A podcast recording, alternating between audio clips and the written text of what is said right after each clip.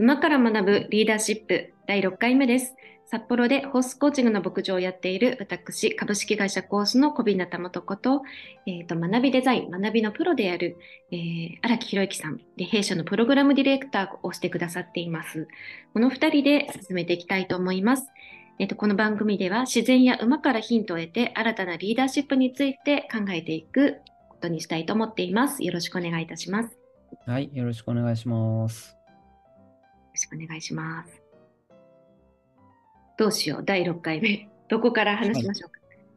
うん。うん、あの、前回ナチュラルリーダーシップとは何かということで、その、まあ、2つの意味ですよね。自分らしさ、自分の自然状態っていうことと、あとは自然そのものという、あのしそこから学ぶっていう、まあ、そんな2つの意味があって、まあ、前回のキーワードは、まあ、その中のその、えー、自我、幼児性みたいな、まあ、そんなような話が、えー、価値判断を保留するみたいな、えー、それをしないとたどり着けないものがあるみたいな、そんなことを、えー、最後お話ししたというところで終わりましたけれども、はい。うん、ここから、元子さんがひらめいたみたいな話あったと思うんですけれども、そこからいきましょうか。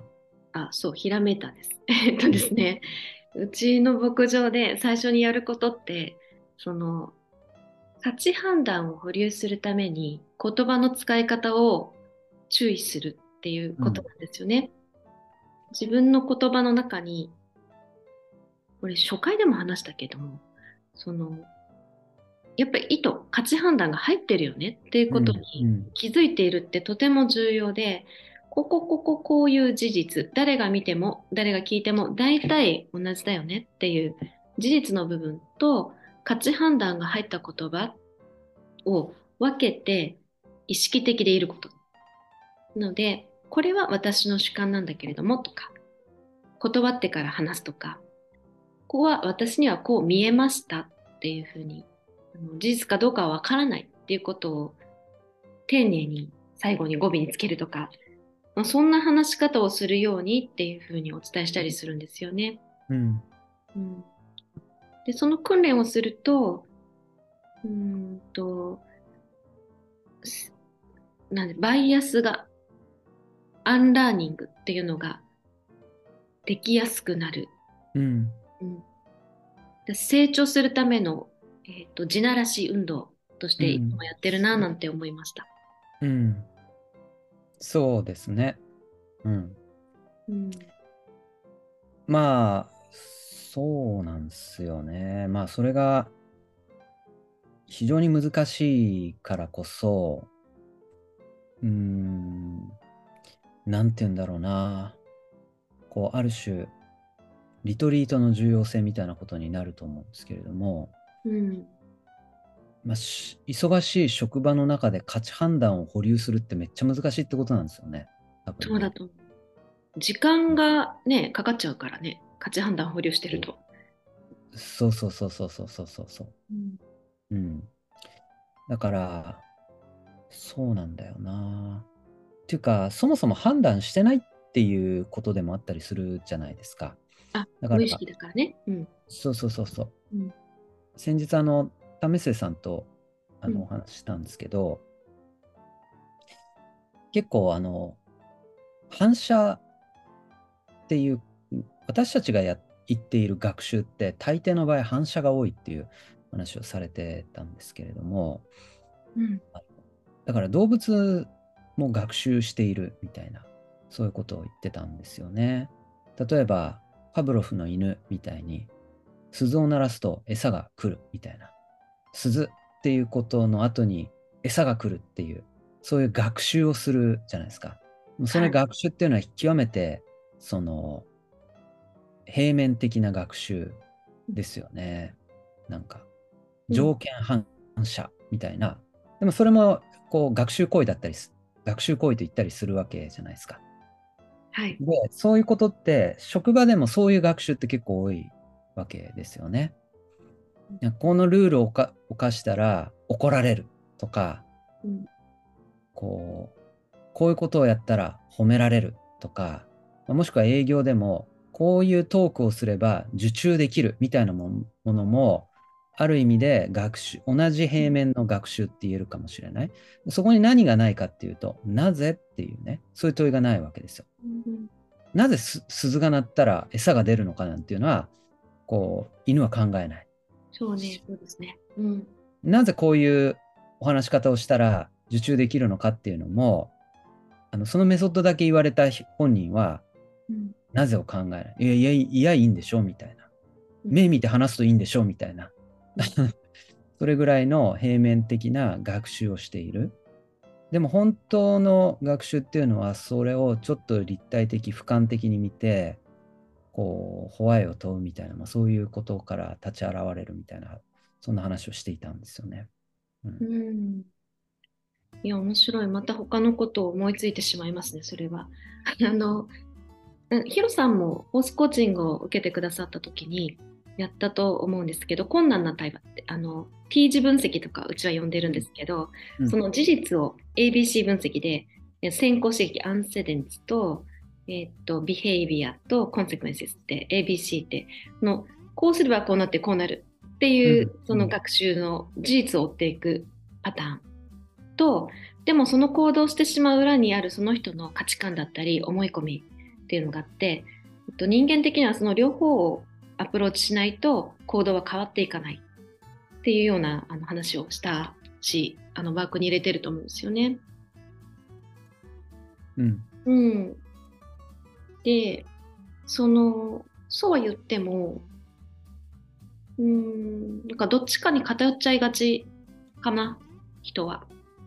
どっちかが得意で。うん、事実を追ってって、事実だけをこう学習して変更していくのが得意なパターン、得意な人と、いつもなぜなぜなぜばっかり考えて、そのうん。現実世界でうまく adapt できない人っていうのもいるような気がして、うん。うん。うん。うん私はどっちかというと後者だったと思うんですけどね。